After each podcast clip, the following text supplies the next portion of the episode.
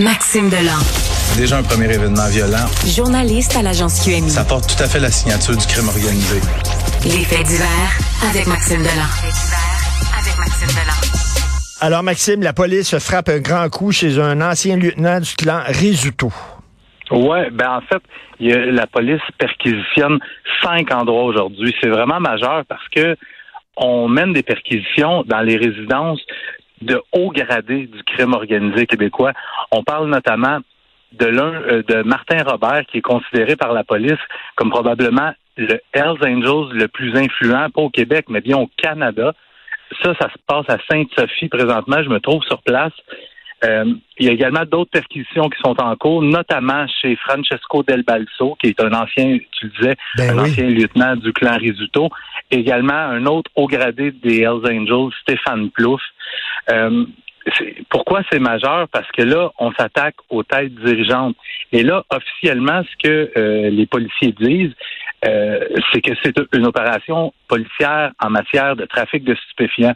Par contre, selon nos informations, le dossier le plus chaud et les policiers s'attendent à trouver des, des, des détails concernant la tentative de meurtre sur le fils de Vito Rizzuto, Leonardo. On s'en souvient, hein, il y a quelques jours, euh, quelques semaines, euh, en pleine autoroute 440, euh, Leonardo Rizzuto qui était dans son véhicule, qui avait été criblé de balles en pleine heure de pointe. Eh bien, les policiers soupçonnent Francesco Del Balso d'avoir commandé ce meurtre-là. Donc, oui, il y a une opération policière. On mène des perquisitions pour euh, étayer la preuve dans un dossier de trafic de stupéfiants. Mais les Wow. policiers qui espèrent trouver des, des, des éléments de preuve qui pourraient relier M. Del Balso à cette tentative de meurtre. Et comme tu dis, là, si on frappe la tête, là. Oui, oui, oui. Euh, c'est- majeur. Puis, euh, ce qu'on me dit à l'interne, c'est que au terme de, de toute cette enquête-là, euh, le visage du crime organisé québécois risque de changer de façon draconienne. Wow. Donc, ça va être à suivre. C'est en cours présentement et ça vient de débuter à Et- l'instant. écoute, je t'écoute tantôt avec Benoît. Merci, Maxime, à tantôt.